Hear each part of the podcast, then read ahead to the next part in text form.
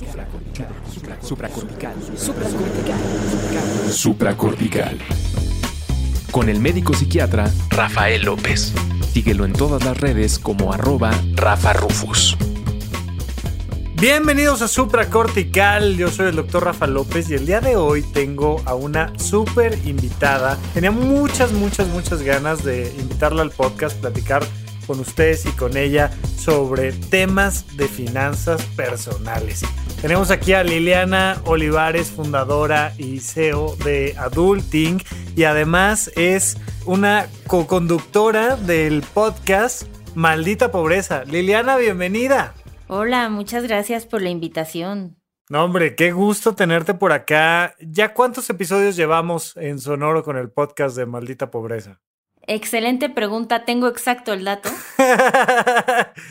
Como lo tuyo son los números, lo tienes así al dedo, por supuesto. Exacto, sí, según yo son 40 episodios. Yo juraba que ya llevábamos más. 40 episodios, padrísimo. Maldita Pobreza es un podcast que busca dar estrategias financieras para nuestra generación. Yo creo que tú y yo somos de la parte alta de nuestra generación, pero bueno, no les digas. Lo voy a mantener en secreto. Igual prefiero... Que lo descubran. Que lo descubran, exacto. Que vean mi alma, la edad de mi alma. Tiene mucho que compartir la edad de tu alma. Oye, pero mira, te quiero contar una pequeña anécdota. Ya después te voy a dejar platicar mucho, mucho, mucho. Pero yo estuve algunos meses como parte de mi formación como psiquiatra en el Instituto Nacional de Psiquiatría, rotando en la clínica de género y sexualidad.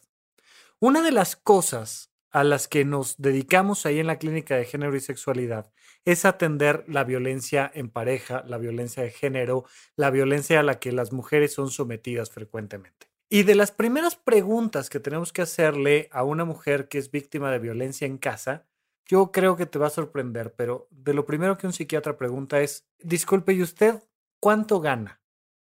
Porque una mujer puede llegar en camionetón con tres hijos, bolsa de marca, joyas, chofer y estar metida en un infierno de violencia de género porque ella, ella, ella no gana ni un peso, ni un peso. Y pues nos encantaría ayudarle a que sepa poner límites, nos encantaría ayudarle a que pueda decirle que no al agresor, nos encantaría que pueda ir con un abogado y hacer lo que tenga que hacer, pagarse medicamentos si es que los requiere, lo que sea. Pero para eso necesita dinero. Y entonces esto me lleva un poco a cómo, y especialmente ahora en épocas de pandemia, la buena o mala salud financiera puede hacer la diferencia entre cuadros tremendos de ansiedad, de depresión, de estrés postraumático, de un montón de cosas y te invité para volverle a hacer una invitación siempre a mi público de, por favor, aprendan de finanzas personales. El día de hoy además le pongo apellido en adulting por favor, vayan a Adulting y aprendan de finanzas personales. Vayan al podcast de Maldita Pobreza y aprendan de finanzas personales. Pero quiero preguntarte, ¿cuál es tu relación y cómo lo has visto con la gente que tú has ido apoyando de la salud financiera y la estabilidad emocional? Las finanzas personales poco tiene que ver con qué experto eres en economía, en finanzas, en sumar o restar, ¿no? O sea, en más matemáticas está bien alejado de eso, porque las finanzas personales hablan mucho más de, de cómo está tu interior y tu vida, ¿no? Tu nivel de estrés, tu paz, tu sanidad mental. Está más cerca a la psiquiatría que a la contabilidad, ¿no? Tengo contadores que conozco con pésimas finanzas personales que son excelentes contadores. Sí, no, yo tengo clientes que son graduados del ITAM en economía. O sea, y hasta les da pena, ¿no? Pero cada vez es más común.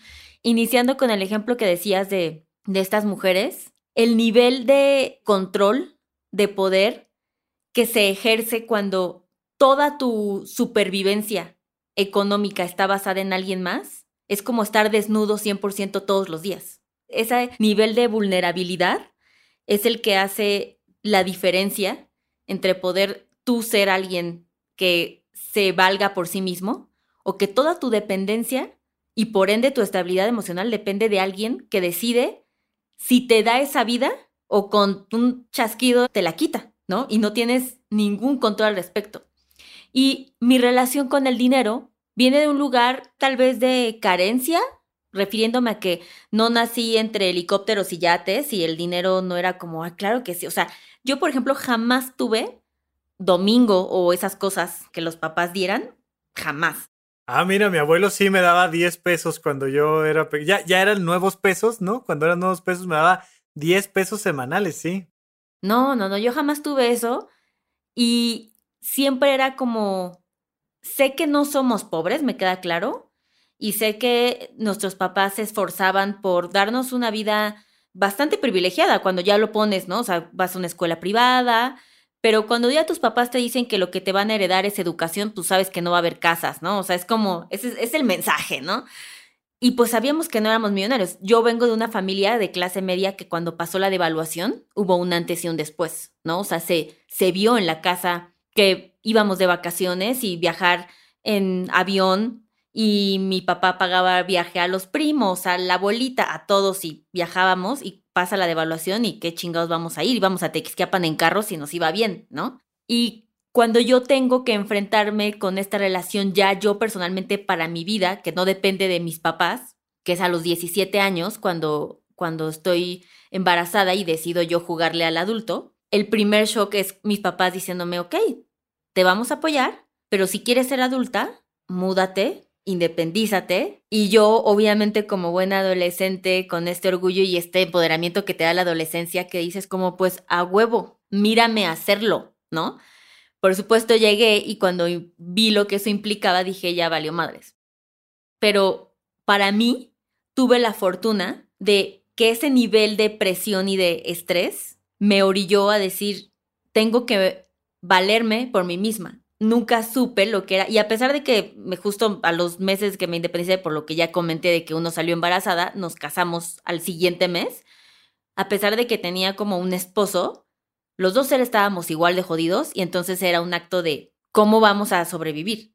Y para mí, desde el día uno, desde mis 17 años, entendí que yo era la única que tenía el control para sobrevivir e independizarme y saber que iba a ganar dinero. Y a partir de ahí, fíjate que la relación ha evolucionado mucho tiempo. Justo estábamos hablando de esto en, el episodio pasado, pero les decía, ¿no? Yo todo el tiempo tengo que estar hablando de dinero y he tenido que reconfigurar la forma en la que para mí es el dinero, porque llegó un momento donde mi vida, te estoy diciendo hace un mes, donde dije, madres, todo el tiempo estoy pensando en dinero porque a esto me dedico. No solo, y no mi dinero, ¿eh? El dinero de todas las personas, pero 20 horas al día tengo que hablar, ver, sumar, hacer, pensar, analizar, crear estrategias de dinero, ¿cómo voy a pintar esta línea para que eso no afecte mi vida personal? Porque ya he pasado yo por esta relación tóxica con el dinero, de no tener nada. Y en el minuto en el que tuve poquito, pero poquito, ya sabes de eso que te estoy diciendo, Rafa, que mi primer sueldo fueron 12 mil pesos libres y yo me sentía la pinche hija de Slim, así mamona. Ya sabes, como de, claro que sí, hazte para allá. O sea, y luego dije, bueno, soy una imbécil, güey, no es nada, no ganas nada, ¿no? Así, aquí yo pago, traigo 12 mil pesos en la cartera, como ves, y estoy dispuesta a gastármelos todos ahorita, o sea. Y luego fue como otra vez carencia, porque obviamente lo malgasté, y luego dije, soy bien estúpida, ya sabes, la vida llega y te pone una cachetada y te dice, no, estúpida, y lo entendí perfecto. Y ya ahí he entrado a mis 30, que justo es cuando fundo Adulting, mi relación con el dinero es cuando llegó a su punto más sano del mundo, en donde aprendí después de vivir esta adolescencia con dinero y en contacto del dinero que no me validaba, que no es para nada lo que yo soy, que eso no es mi referente de éxito, al menos para Liliana, no sé para los demás, pero para mí no es mi referente de éxito. Y cuando lo empecé a obtener desde ese lugar, ya fue como, ah, perfecto, entonces puedo empezar a ayudar a los demás con su dinero de este momento, ¿no? Y este ya es la relación de, con mi dinero. Eso está buenísimo, me encanta. Hay varias cosas que quiero ahí que vayamos comentando, pero tenerlo muy claro, es una, una relación que va cambiando y que tenemos que ir aprendiendo a tropezones, porque nadie ha tenido una buena salud financiera toda su vida, eso no existe, ¿no? Y, y, se lo comento yo mucho a mamás y papás, sobre todo a las mamás, que les digo que si le pueden dar 10 a sus hijos, les den nueve. o les den 8. Porque ese huequito, o sea, si hay que apoyarlos, si hay que darles los 8, los 9, pero ese extra que hace falta los va a ayudar a moverse hacia adelante. Cuando das de más, de más, de más, de más, o por supuesto, cuando no das nada, pues estás sometiendo a esa persona a riesgos muy altos de jamás lograr independizarse. Y creo que de eso se trata un poco la vida, ¿no? Eh, es frecuente que nos metan desde chiquitos la idea en la cabeza de que tienes que estudiar para tener un buen trabajo que te permita pagar tus deudas. Y esa es como nuestra visión de hacia dónde tenemos que llegar. Y entonces ganes 10 mil pesos o ganes 150 mil pesos, tú tienes un buen trabajo que paga deudas y ya, ¿no? Ahí nos quedamos normalmente. ¿Cómo empiezas a ver un discurso diferente con el tema económico que ya no es ten un buen trabajo y ya. Cuando me di cuenta que yo tenía el control, primero siempre he sido alguien muy driven por sus sueños, ¿no? O sea, sí tuve papás que sí le apostaban a, a qué sueñas. Y luego cuando yo empiezo a hacer, o sea, cuando yo soy mamá adolescente, tengo que recordarles a ellos que mi vida no terminaba, porque ellos me habían enseñado a creer en mis sueños y yo seguía creyendo en ellos, solo estaba embarazada, pero mi vida no terminaba. Entonces, para mí, la falta de credibilidad de ellos, hasta ese momento, entendible como todo papá, por supuesto ahora que soy mamá, claro que lo entiendo, pero ahora eso me llevó a decir como, ok, tengo que validar que sigo teniendo sueños. Y cuando entendí, después de 10 años, hasta que yo no vea el dinero como una herramienta extra, como lo hecho de estudiarle, de ser suficientemente humilde para saber de quién vas a aprender, ¿no? O sea, estas lecciones de vida que vas aprendiendo como eres adulto, que me han ayudado a cumplir mis sueños, de ser insistente, ¿no? De chingarle en un sentido de pártete la madre por lo que sueñas. Después de todos esos conceptos que entiendo yo muy claros de cómo lograr mis sueños, el dinero fue uno más. Y cuando entendí esa parte dije, ah, ok, resulta que aunque yo sea muy chingoncilla y vaya y que mira, no, mira, no soy bruta y soy bien insistente y tengo buena suerte hasta si quieres, ¿no?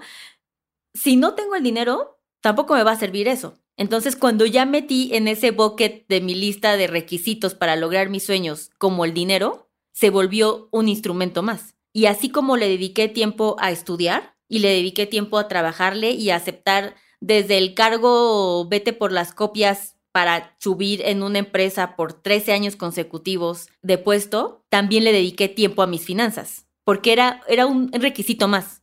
Pero es solo eso, ¿sabes? Como un requisito más para mis sueños. Y entonces, cuando vi que cuando hacía eso, sí se lograban las cosas, se volvió adictivo. Yo tengo este control en que si también tengo una buena administración, voy a lograr mis sueños antes.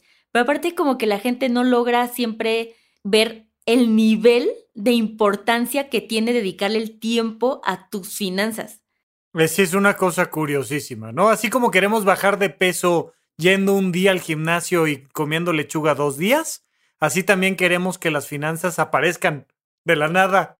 Digo, y yo lo pienso, ¿no? O sea, como cuánto tiempo le dedico a pensar en mi relación personal, a mis hijos, a lo que me preocupa, a mis sueños, a adulting, a la tele, o sea, todo lo que pienso en mi vida. Y lo poco que la gente le pone de atención a sus finanzas como tal. O sea, bien, no solamente pensar como, híjole, me gustaría ser millonario. No, no, no. O sea, de planeación, pues, de así como te imaginas cómo vas a cortar a tu novio y te das dando cuenta que con eso sí se logran metas y cuando logras metas, hacerlo palpable fue una antes y un después, ¿no? O sea, yo después de salir de deudas, bla, bla, y tener este insight de, no mames, Liliana, yo nunca he sido como de, ay, es que los demás, ay, es que la vida, es que estoy chiquita. No, no, no, esas chingaderas para mí no funcionan porque si no, nunca haría nada en mi vida. Ok, resulta que si hago esto bien y me organizo bien y le chingo, por supuesto, e identifico cuánto dinero necesito, bla, bla, y haber comprado, para mí como es el, es el gran antes y después, ¿no? Comprar mi departamento a mis 25 años, de venir de ese mala práctica de vida financiera, se volvió completamente como, de aquí no me muevo. O sea, de aquí vienen más sueños. Y pues, ya quién quiere dejar eso atrás.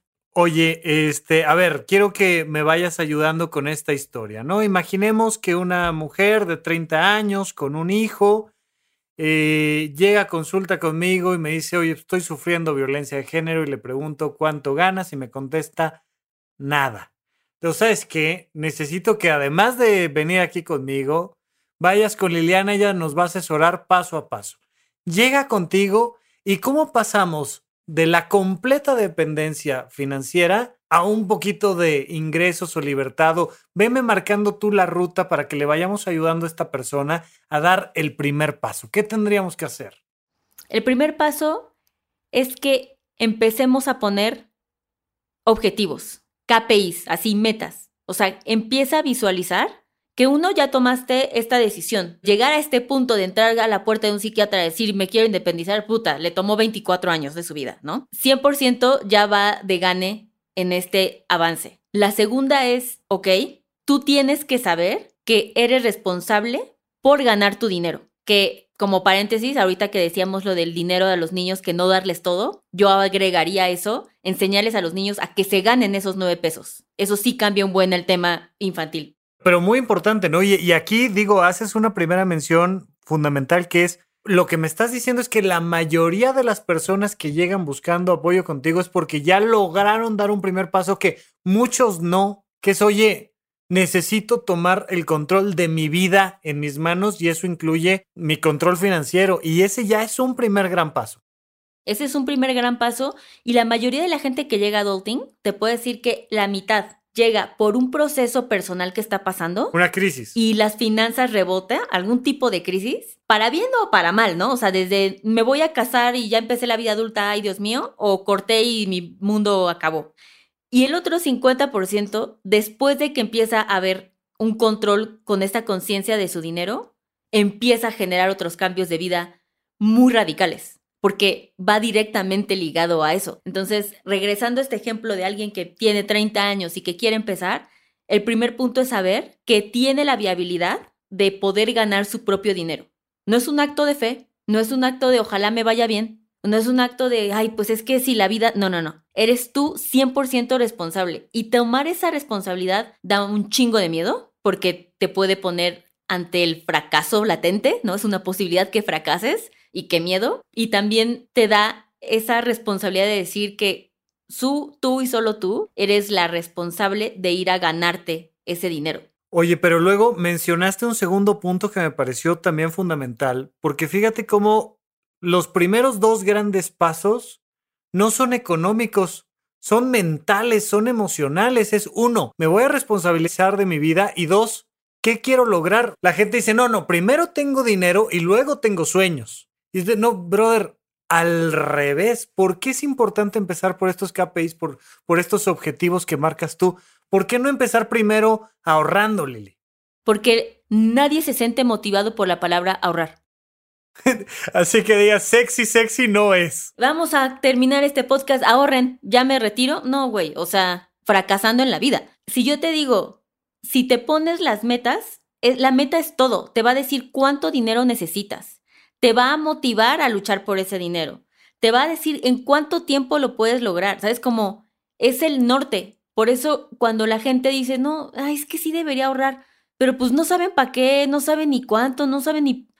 Ni cuándo, ni dónde, ni nada, ¿no? No hay norte. Me encanta que dices, el objetivo emocional es el norte, vas para allá. Exacto, es como, ¿por qué quiero bajar mi aplicación de ligue? Porque la meta es tener una familia, el amor de tu vida, vete a saber, ¿no? El sueño. Y te lleva a tener esos pasitos, a chutarte un chingo de citas de la chingada, a tener relaciones, a conocer a güeyes, que qué horror, pero todo sea por el objetivo, ¿no? O sea, Dios mande, nos llegue ese amor de la vida. Es igual aquí, ¿no? Es como, decir, tengo que ahorrar el 30% porque pues ya escuché que el 30% de mi sueldo. Claro, porque además te avientan estas tablas de tu edad menos 15, menos el número que pensaste, menos tus setes, es lo que tienes que ahorrar cada mes. Y uno dice, no puedo ahorrar ni mil pesos si quieres que yo me ponga a ahorrar no sé qué cuánto, ¿no? Entonces, empezar por las metas y tenerlas como muy aterrizadas, entiendo. Es decir, no es, ay, un día quisiera ir a París y ya. No, exacto, es como tener las metas y cuando digo tener las metas es escribe la meta. Tienes que ver visualmente y mira, yo no soy muy de vamos a visualizar y a meditar, o sea, soy cero esa energía vibes, o sea, no soy esa persona al fracasé como hipster, pero sí hace una diferencia. Lo estoy hablando desde un nivel de quiero ver prueba de que esa es tu meta y la quiero ver escrita. Oigan, y estoy muy contento con el podcast de Alimenta tu mente. Cada vez más gente lo está escuchando, se los agradezco muchísimo. Ya saben, tomamos estas frases de grandes autores donde analizamos a profundidad sus palabras y nos quedamos con lo más importante que hayan dicho para nutrirnos un poquito más en nuestra alma y en nuestro corazón. Alimenta tu mente.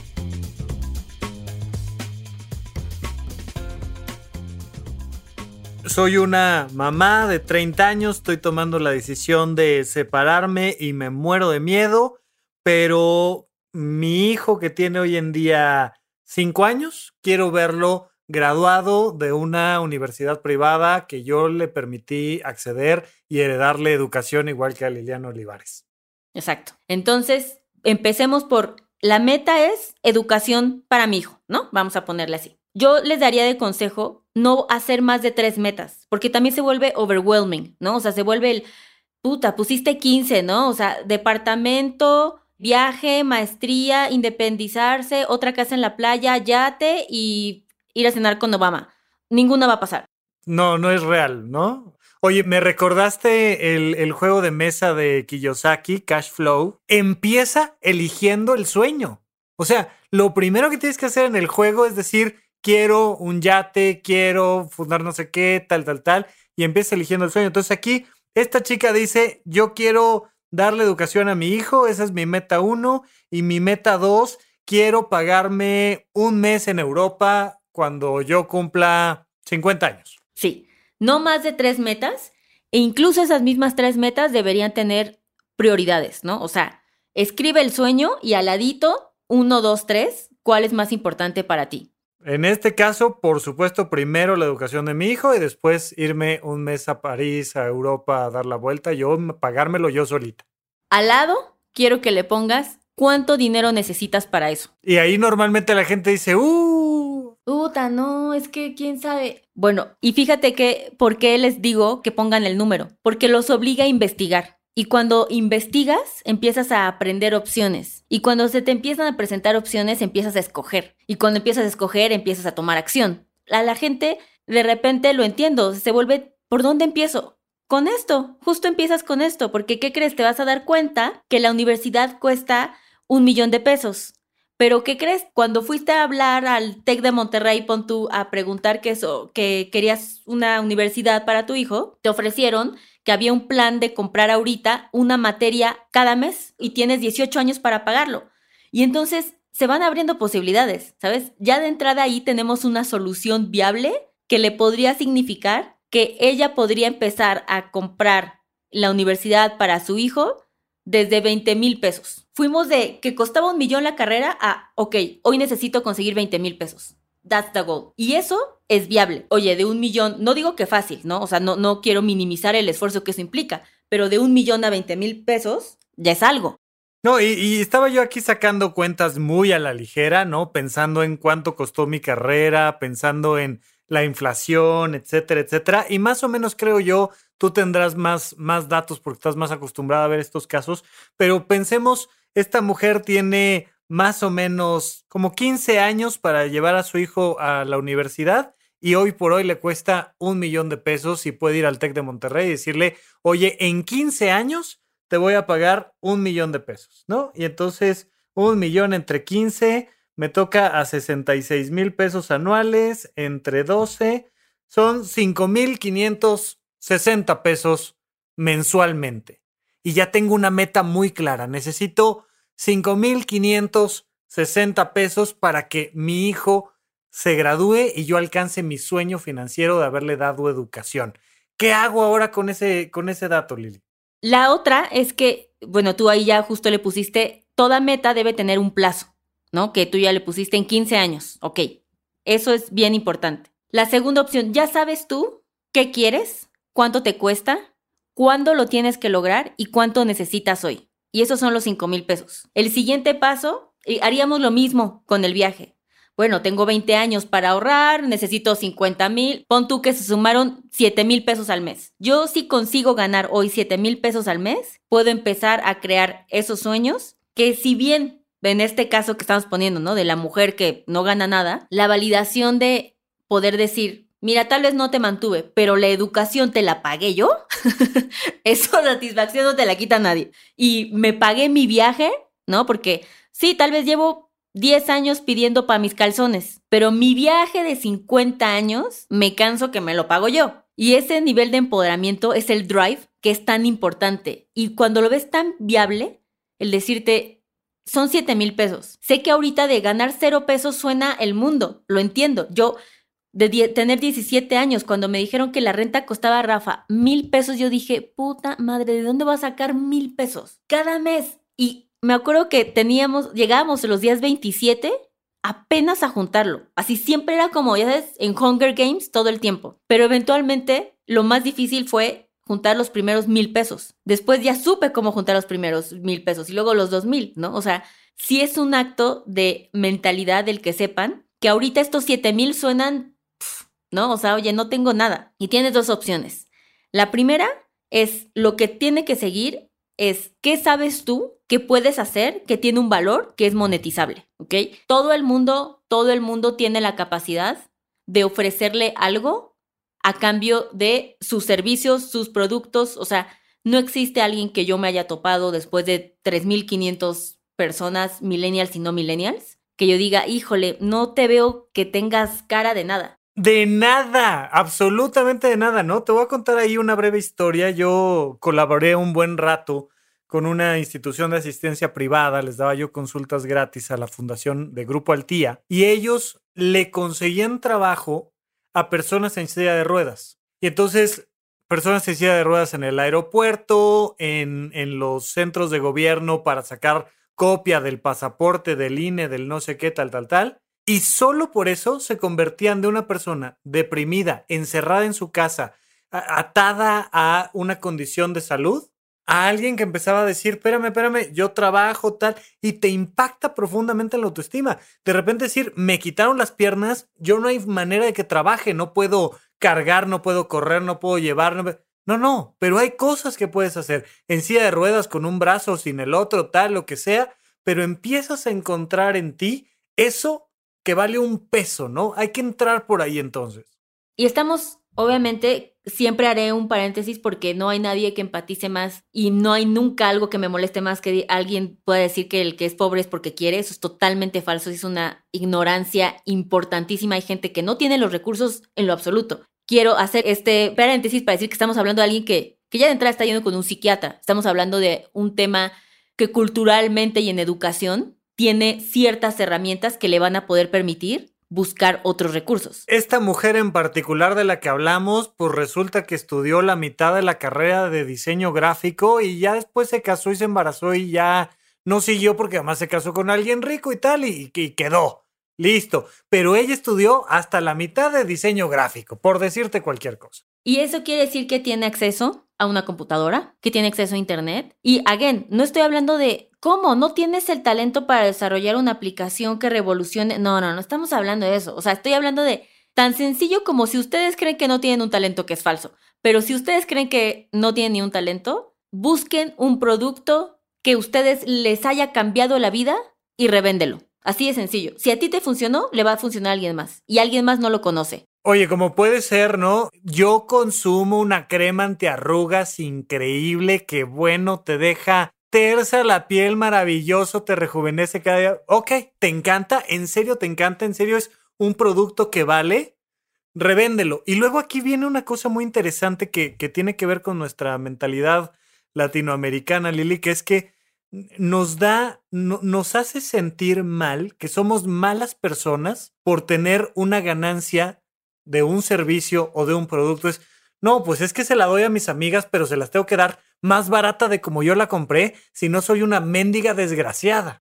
Sí, ese es un tema y apela mucho más para las mujeres. Las mujeres venimos de un lugar donde no creemos que merecemos el mismo nivel de reconocimiento ni de ganancia por hacer lo mismo que hace tu esposo, tu hermano, tu papá. En el mes de, de marzo que hablamos tanto de las mujeres, la razón por la cual la mujer emprende es por necesidad y el hombre emprende porque puede porque tiene que y tiene el mundo para hacerlo, ¿no? Y el hombre pone una empresa, tú pones un changarrito, ¿no? Tú pones tu negocito, tú, tú no te vuelves empresaria, tú te vuelves neni, ¿no? O sea, como sí, cagado, memes, pero nadie está hablando del güey que revende carros, ¿no? Que, que es bien supervisnero. No hay memes de eso, ¿sabes? Como no hay una cultura, y again, amo los memes, pero no hay una cultura de cagarnos de la risa de eso. En cambio de la mujer que sí tiene que ir a vender Avon en el grupo de Facebook, eso sí es cagado. Siempre hay esto de pareciera que siempre es un chiste y cobrar por el chiste se siente mal. Y es totalmente falso. El nivel de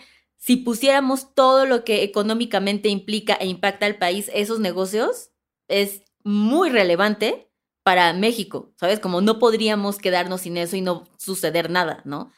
Entonces yo tengo la responsabilidad, yo Liliana, de darle suficientemente seriedad a mi emprendimiento, de creer en él y para eso creer que yo tengo la capacidad de vender algo que sume valor, que sea útil, ¿no? Que sea honesto y que vaya a ayudarme a cumplir todas mis metas. Y es un momento de, de ponernos creativos y de chingarle. O sea, tampoco es como de, ay, toma la decisión y va a venir a ti. No, no, no, no. Emprender nadie dijo que era fácil. Ok, mira, en este ejemplo en particular que estamos platicando y que me estoy inventando sobre la marcha, esta mujer tenía una muy buena amiga que es una súper diseñadora y que se acaba de buscar independizar y le va a ayudar a buscar clientes, porque ella es muy buena para identificar trabajos, para identificar necesidades gráficas de otras personas. No sabe, porque ya no trae la práctica de hacer sus propios diseños ella, pero le va a buscar clientes a su mejor amiga de la universidad y le van a pagar por ello, ¿no? Y le van a dar un fee por encontrar al cliente, a la empresa, tal, además como se mueve en un ambiente social y volvemos a lo que decías. Oye, si fuera nada más de cuánto quieres ganar y lo que quieras y el que no quiere es pobre, pues yo ganaría 10 veces más de lo que gano, ¿no? Pues, o sea, pero hay un contexto social. Bueno, ella conoce gente, amigos, empresas, tal, y le ayuda a alguien más a vender un servicio de diseño gráfico y empieza a generar dinero. Y luego... No solamente es generar dinero, tiene que tener una meta. ¿Cuántos, ¿Cuántos clientes tengo que conseguirle para juntar mis 7 mil pesos? Porque aquí todo esto alrededor es de los 7 mil pesos, ¿no? O sea, no perdamos eso de vista.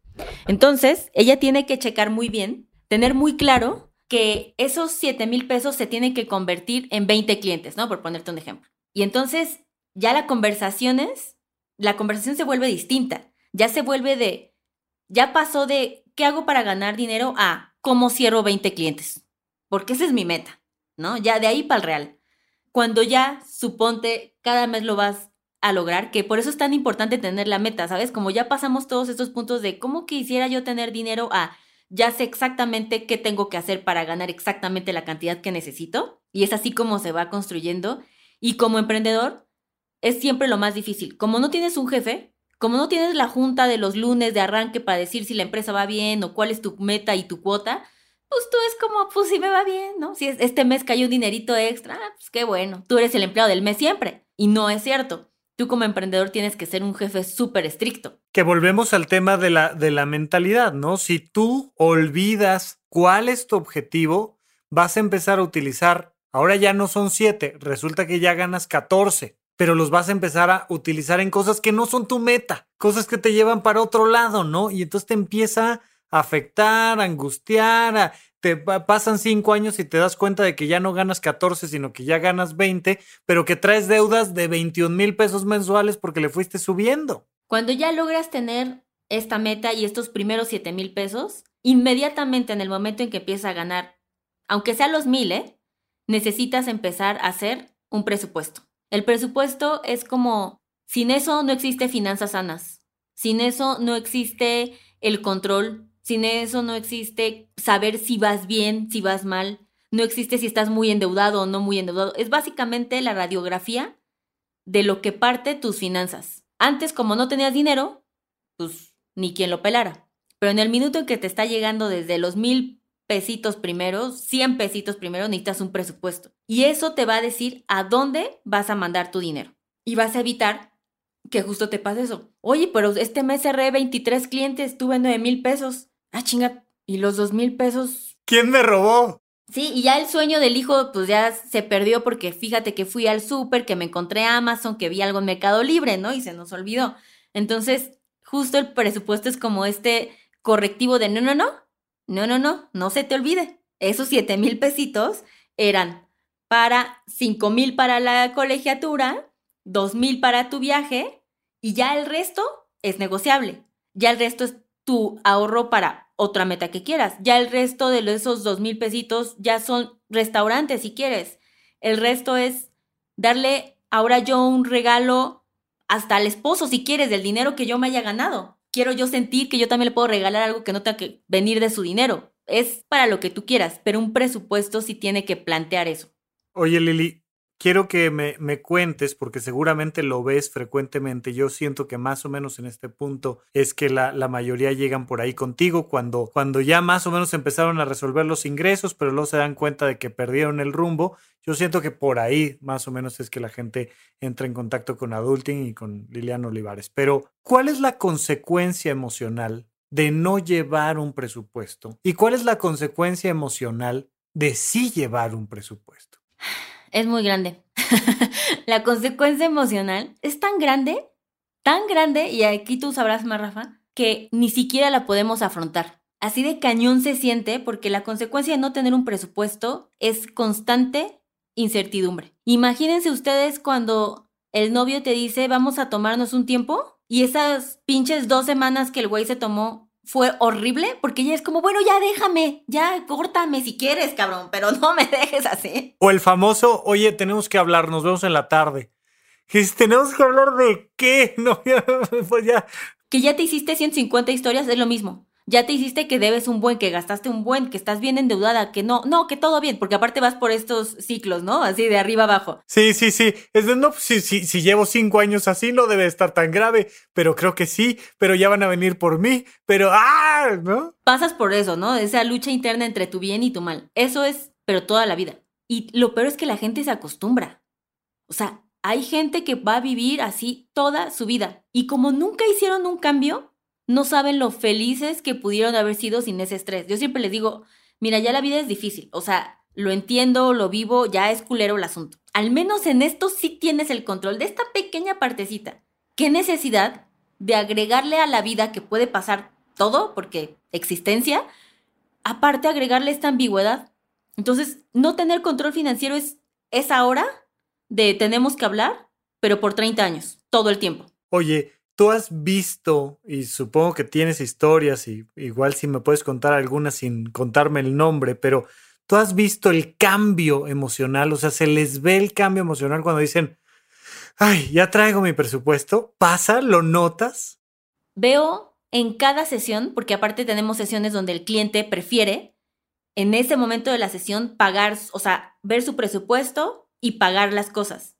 Y te puedo decir, incluso desde el mismo Zoom, el antes y el después de, ok, ya, ¿no? O sea, como la sonrisa de, de desahogo. Primero entran estresados porque, ay, pues vamos a ver mis finanzas y a ver cómo están y como ven que sí tenemos un presupuesto, que están en este programa de coaching y es como, ah, no mames, sí lo logré, ¿no? Y te puedo decir que yo no sabía el impacto de lo que causaba adulting con nuestros clientes hasta que después estas personas, cuando les pedimos su feedback, ya sabes, o que me pasó el 24 de diciembre, te escriben para decir, güey, no mames, neta, cambiaste mi vida. O sea, cambió mi relación con mi novio, con mi esposo, con mi familia porque puse altos, ¿no? O sea, porque puse límites, conmigo misma. No puedo creer que no esté endeudada. O sea, cuando la gente tiene este antes y después, y yo se los digo también por experiencia, yo no sabía la diferencia. Desde 17 años de a ver cómo le vas a hacer y después de estar endeudada, pues yo nunca supe estabilidad versus no estabilidad. Yo nací en ya me llevó la chingada. Ahí arranca, bienvenida a la vida adulta, estás jodida, punto. Exacto, ese era mi punto, esa era la vara. Y cuando empecé a ponerle control dije, no manches, no ubicaba el nivel de estrés. Yo creía que era por ser mamá adolescente. No, güey, era por esto. ¿Sabes? Como el niño lo está resolviendo, ¿sabes? Como está respirando, se ve que no va a ser un psicópata, o sea, siento que voy bien, ¿no?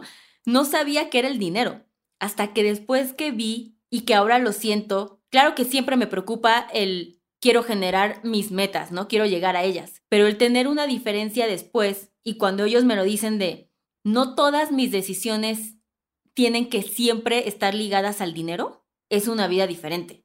Y a mí me choca como esta frase de asesor financiero, siempre les digo de Seguros Monterrey, de libertad financiera. A mí me caga porque no, no soy exactamente esa clase de asesor financiero, Pero yo sí veo una diferencia de empoderamiento y de mucho pinche orgullo de decir, ¿sabes qué? Si mañana quiero dedicarme a otra cosa, tengo un tiempo de vida que me va a sostener financieramente para hacer eso. Y eso está padre, ¿no? Y si me quiero mudar porque ya no quiero vivir con mi novio, lo puedo hacer. Y si mañana me enfermo, lo puedo pagar. Y ese tipo de cosas sí es un game changer que y yo siempre se los digo en los talleres que damos. Creo que de toda mi existencia, de, de vamos a admitir, de mis 33 años de vida, siempre regreso a eso. O sea, no hay nada más importante que haya hecho en mi vida por mí que sí tener control de mi dinero. O sea, creo que es el acto más noble que he tenido para mi vida futura. Impacta en tu autoestima, impacta en tus gestos, impacta en tu relación con tus hijos, con el mundo, con tus amigas. Fíjate que quiero aquí aventar una recomendación. Hay un libro padrísimo que se llama Una educación de Tara Wetsover. E, es un libro gruesecito, pero te va contando la historia de una mujer que pasó también de no tener nada a estudiar en una de las mejores universidades del mundo y te va diciendo la diferencia de estudiar con hambre y sin hambre. ¿no? Y, cómo de repente accedió a una beca y le pudieron pagar el, comida tres veces al día y sus calificaciones se dispararon. Y el otro elemento que te quería mencionar, que seguro tú lo ves muchísimo, es que la gente cree que el crecimiento financiero es lineal y no solo no es lineal, sino que es exponencial. De repente parece imposible generar mil pesos y luego estás generando 10 y luego estás generando 40 y luego, no, y si vas siguiendo la metodología y vas encontrando dentro de ti ese valor, te das cuenta de que la meta la hice en la mitad del tiempo. Te pasa a ti frecuentemente, lo has mencionado en Maldita Pobreza algunas ocasiones. Lo imposible se vuelve posible y eso, aunado una educación financiera, donde para lograr eso, yo siempre les digo, antes invertir era para millonarios, ¿no? Era como una opción de privilegio Ahora ya no. Invertir es sí o sí, amigos. O sea, tienes 30 pesos, puedes invertir. Cerrado. No hay pretextos. Simplemente en este neobanco que se llama Flink, ustedes lo bajan y pueden invertir en la bolsa. No sería mi primera opción para invertir, esas también se las digo. No, vayan a Adulting para saber cuál es la primera opción para ustedes. Pero con 30 pesos puedes invertir. Tu cuenta de CETES la puedes abrir en 100 pesos y puedes invertir. O sea, ya es necesario. Y justo hablando de este tema exponencial de cómo se veía imposible, hay dos caminos para que eso se vea posible. Uno, porque vas teniendo mejor educación financiera, ¿no? Tus hábitos van cambiando, dejas de ser totalmente consumidor y consumista de las cosas para empezar a crear un futuro. Y la otra es que empiezas a invertir. ¿Ustedes creen que los millonarios ganaron mucho dinero a base de todo su esfuerzo y trabajo? No, invirtieron el dinero que iban ganando y ese mismo dinero les hizo ganar más dinero hasta que los rebasó. O sea, ¿sabes? Como, no es como que Jeff Bezos ganó de su nómina mil billones de dólares. O sea, no. ¿Qué diferencia hay, primero, práctica financiera entre guardar mi dinero literalmente en una alcancía, en una cajita, en mi casa, en un cajón en mi casa, guardarlo en CETES o en algún otro lado e invertir. ¿Qué es invertir? ¿Qué es ahorrar? ¿Y qué es guardar mi dinero en un cajón? Ahí estoy ahorrando, no estoy ahorrando. Cuéntame ahí un poco lo práctico. Ahorrar implica que separas el porcentaje que te hayas establecido, debería ser el 30%, para lograr tus metas. Lo separas, lo metes en tu alcancía. Si es la botella de Coca-Cola de monedas de 10 pesos, eso es ahorrar. Si lo tienes en tu cuenta de débito y nunca lo tocas, eso también es ahorrar. Ahí está el dinero. La ventaja es que si lo tienes bien guardado, pues no está en riesgo. O sea, lo puedo guardar o lo puedo guardar bien. Las dos cosas son ahorrar, pero hay una diferencia. Exacto. Dejarlo la botella ahí de 10 pesos y que un día alguien se meta a mi casa y me lo va a quitar, pues tiene riesgo. Dejarlo, fíjate qué importante, dejarlo en la cuenta de débito sin tocarlo también está en riesgo. Mañana te clonan la tarjeta y vaya ahorros. Y eso pasa, amigos, si alguien no le ha la tarjeta, no vive en la Ciudad de México. O sea, ahorrar tu dinero sin tocarlo en una caja fuerte, tal vez es más seguro, ¿no? Y esa es la ventaja, seguridad. La desventaja, le estás perdiendo dinero.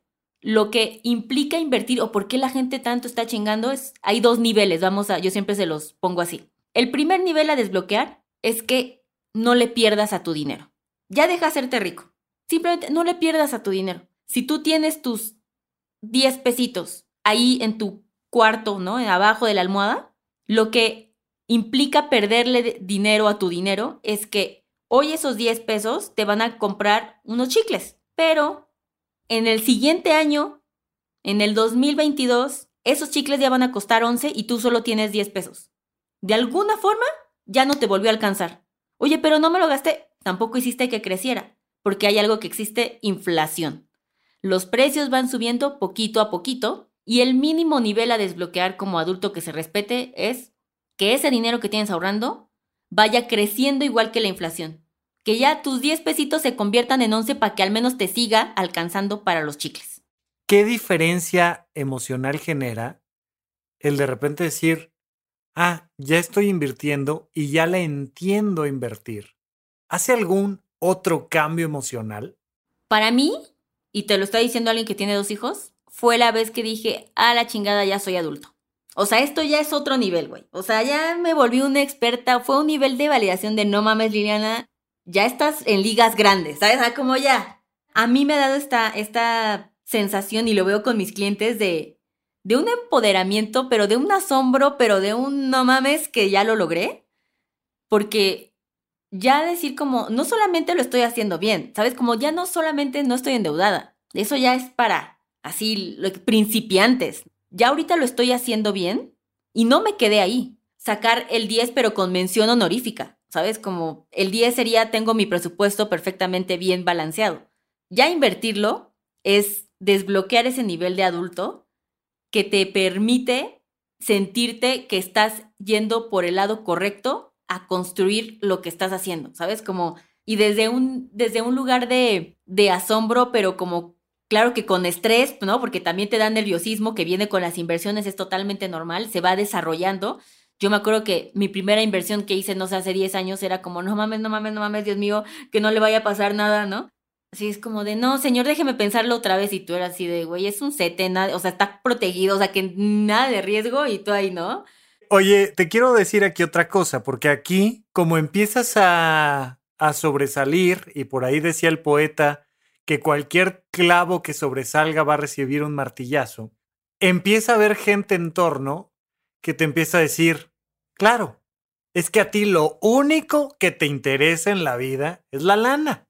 Y entonces tú estás invirtiendo tal. Y esta mujer abnegada que llegó con un hijo que no gastaba, que no tenía ningún ingreso, tal, tal, tal, ahora de repente dice, oye, pues yo estoy invirtiendo en la bolsa y fíjate que tengo ETFs, pero además estoy viendo si compro criptos y tal. De repente entonces, ah, sí, ya te cambió esto, ya está horrible, tal. ¿Cómo sé que no me ha cambiado el dinero en mi escala de valores? ¿Cómo sé que no me he vuelto un sucio cerdo capitalista que lo único que está pensando es en números y que está dispuesto a pasar por encima de quien sea y de lo que sea simplemente por tres pesos más. Creo que la, la línea es bien difícil y quien diga que no está mintiendo por completo. O sea, yo, bueno, no sé, a mí no se me ha presentado un humano así que, que, y en esta línea, ¿eh? De no tener nada a tener dinero, y no mucho dinero, de ser normal, pues, o sea, ubiquemos que la vara es estoy jodida, ¿no? O sea, estoy hablando de eso, porque creo que el millonario que siempre ha sido millonario sí puede ser más fácil tomarlo con humildad, ¿sabes? Como con sencillez de yo siempre lo he tenido, no me hace diferencia comprar otro avión, amiga, no sé si a ti, pero pues yo he tenido cinco, ¿no? Pero cuando uno da este brinco, yo no me he topado con un humano que no en algún momento diga, ay, ya te volviste bien mamón. O sea, te tiene que pasar en algún momento, al menos darte cuenta que estás pensando así. Yo tengo algo que a mí me ayuda mucho. La primera es, yo no soy fan, irónicamente, del dinero. O sea, a mí, no creas que digo, ay, a mí mi, mi call en la vida es cuando sé que puedo ayudar a alguien. Y no como de, ay, Madre Teresa, mira, yo siempre quiero ser el voluntariado. No, no, no. Cuando veo a un millennial que me recuerda a la Liliana de 17 años y ya no es esa Liliana, para mí es como, ok, esto está bien. Y el vehículo es adulting, pero no, o sea, yo si pudiera escoger de profesión, no haría exactamente esto. Lo hago por el resultado. Entonces creo que eso a mí me ayuda porque yo sí veo en particular muchos hombres que conozco en el medio financiero que les gusta el bluff de, claro que sí, yo tengo la bolsa y entonces saquemos la cartera y fumemos puros. O sea, yo no soy esa vieja, entonces eso me ayuda en cierto punto. Y la segunda, que para mí es un buen parámetro, que justo me pasó ayer, es que nunca, nunca dejo de perderle el miedo a sacrificar mis principios por ganar más dinero. O sea, esa línea la tengo bien clara, pero bien clara. O sea, nunca y más porque estamos en medio de dinero, ¿sabes? Como las oportunidades se abren. Claro, o sea, nada más un día por la vía de los impuestos o por la vía de cobrarle algo, un favor a alguien, o sea, porque ya cuando sabes generar dinero, el dinero, o sea, llega alguien y te dice, tac, tac, tac, no, te toca la puerta y te dice, ¿no quieres más dinero? Nada más necesito un poquito de tus principios. Ay, este, ¿cuánto es? Dices, este, ay, para ver si te alcanza o no. 100%. Y no solamente a un esquema de, de un dinero que llega de un lugar que no sabes dónde y que se puede volver a peeling, ¿no? Hasta cosas bien básicas como en adulting, yo soy súper mamona con quien hago deals publicitarios. Si es algo que de verdad yo no creo, te lo juro que por más dinero que nos han puesto y nos han puesto, nunca he dicho que sí. O sea, sí es algo como muy arraigado a mí y que lo tengo bien presente y me gusta mucho tenerle suficientemente respeto y hasta miedo para decir, yo jamás haría algo así porque, porque entonces abandonaría todo para lo que me estoy chingando, que era ayudar a gente. Y entonces ya me, yo terminaría, y esto es bien egoísta, lo hago por mí, ¿eh? no creas que por los demás, pero yo no quiero ser la que termine haciendo algo que tal vez ni es su pasión y que no logre el objetivo de ayudar a la gente. El objetivo es ayudar a la gente. El vehículo es adulting. Y si después hay otro medio para hacerlo, lo vamos a hacer, ¿no? Entonces, creo que en el momento en que te veas que tú en otras condiciones no hubieras hecho eso, pero accediste por dinero, ese es el mayor red flag, ¿no? O sea, es como, ahí estás fallando. ¿Qué se siente ganar dinero de ayudar a la gente y al mismo tiempo saber que no estás vendiendo tus principios. ¿Qué tipo de mujer surge de esa circunstancia? ¿Qué tipo de hombre, de cualquier persona? Pero especialmente te pregunto a ti, porque tú estás lucrando con la educación financiera. Tú ganas un ingreso de eso, pero nos estás dejando muy claro, hay de fondo una genuina vocación de servicio y además hay un, ¿no? Esto que en el catolicismo le llaman el miedo a Dios, que es el miedo a fallarle a Dios, ¿no? Aquí es el miedo a tus principios y el miedo a fallarle a tus principios. ¿Qué se siente? Mira, yo he tenido la fortuna de sentir la diferencia de ser un godín con un trabajo bien, ¿no? O sea, normal, decente, no es como que nada malo, pero que no me daba nada. Me daba dinero, pero no me daba satisfacción y yo no sabía que no me daba satisfacción. Y cuando emprendí adulting, dije, ah, no mames. Yo veía a gente que conozco, por ejemplo, mi hermana, que justo es psicóloga, y que le encanta su trabajo, y yo no lograba tanto entender esa pasión, ¿sabes? Ajá, sí, como de no me mientas, o sea, vas y te sientas todos los días a escuchar gente, eso no puede ser apasionante. Exacto, es como un culto que dices, no, güey, esa secta obvio no, no es real, ¿no? Y cuando entras y dije, ah, no mames, yo no, yo encontraba la satisfacción en mi pareja, en los niños, bueno, en mis hijos, ¿no? O sea, como en mis amigos, súper importante para mí, en mi familia. Y me faltaba ese cuadrito por llenar, ¿no? Como el del trabajo. Me gustaba mi trabajo, me daba dinero, that's fine. Bien, y cuando encontré eso, a mí me empoderó en un nivel de satisfacción que diría que sí se acerca hacia un camino de felicidad es otra cosa, es un nivel de realización personal distinta, ¿no? Algo que creo que funciona para mí mucho y que me motiva también es que si yo estoy logrando ser sustentable, que siempre voy a buscar, ¿eh? también no se les olvide, o sea, sí me gusta el dinero, siempre voy a buscar ser sustentable, pero encuentro el medio de hacerlo, a mí me da la oportunidad de voltear con dos niños que tengo y decirles, siempre se tiene la posibilidad de tener una buena calidad de vida con un propósito quien me diga lo contrario es falso, ¿no? O sea, siempre existe esa posibilidad. Y ganar por dinero sin propósito, ahora ya en mi casa, con mi ejemplo, ya no es una opción. Al menos ya puedo ir a decir como mamá molesta de, yo lo hice, ahora tú te chingas y lo vas a hacer, ¿no? Ay, Liliana Olivares, muchas gracias por venir a platicar con nosotros. Platícanos nada más para despedirnos. ¿Dónde te encuentran a ti, a tu podcast? ¿Qué hacen juntas? Y, y el tema de adulting, el llamado a la acción. ¿Cuáles son los siguientes pasos para alguien que quiere encontrar ese nivel de realización personal? El siguiente paso es que vayan a su Instagram y le den follow a arroba adultingmx. Ahí van a encontrar talleres que cuestan desde 350 pesos. Están creados justo para alguien en crisis que no sabe ni cómo. ¿Por dónde empiezas para poner orden en tus finanzas? Empieza dándole ahí porque ahí te vamos a decir qué talleres o nos puedes escribir qué talleres hay todos los meses. Hasta eso desde asesorías personales que también no crean que tener un asesor financiero solamente es para la familia de Slim, eso es falso. En Adulting tengo gente que gana 10 mil pesos y tiene un asesor financiero, que gana 6 mil pesos y tiene un asesor financiero. Ahí nos van a encontrar, también tenemos este podcast que se llama Maldita Pobreza, que lo hago con mi socia Jimena, que se encarga del marketing de Adulting y pues la metimos al podcast para que alguien tiene que hacer reír porque si no está cabrón los va a aburrir. Y yo estoy en mi Instagram como arroba lilolivares-bajo. Pocas veces hablo de dinero ahí, no sé si los voy a decepcionar, pero al menos en el Instagram de Adulting y de Maldita Pobreza van a encontrar educación financiera gratis ya de entrada. Me encanta, fantástico, en verdad, muchísimas gracias.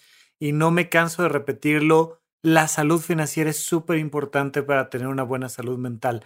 No es el dinero, no es el maldito dinero, no es no, de verdad que tiene todo que ver aprender sobre finanzas personales para alcanzar la realización personal y qué mejor que acercarse a gente que ya tiene un proyecto tan lindo, tan orientado al servicio. Lili, de verdad, muchísimas gracias por venir. Muchas gracias a ti por esta buena platicada que me entretuvo mucho. Fantástico. Gracias a todos. Nos vemos la próxima semana.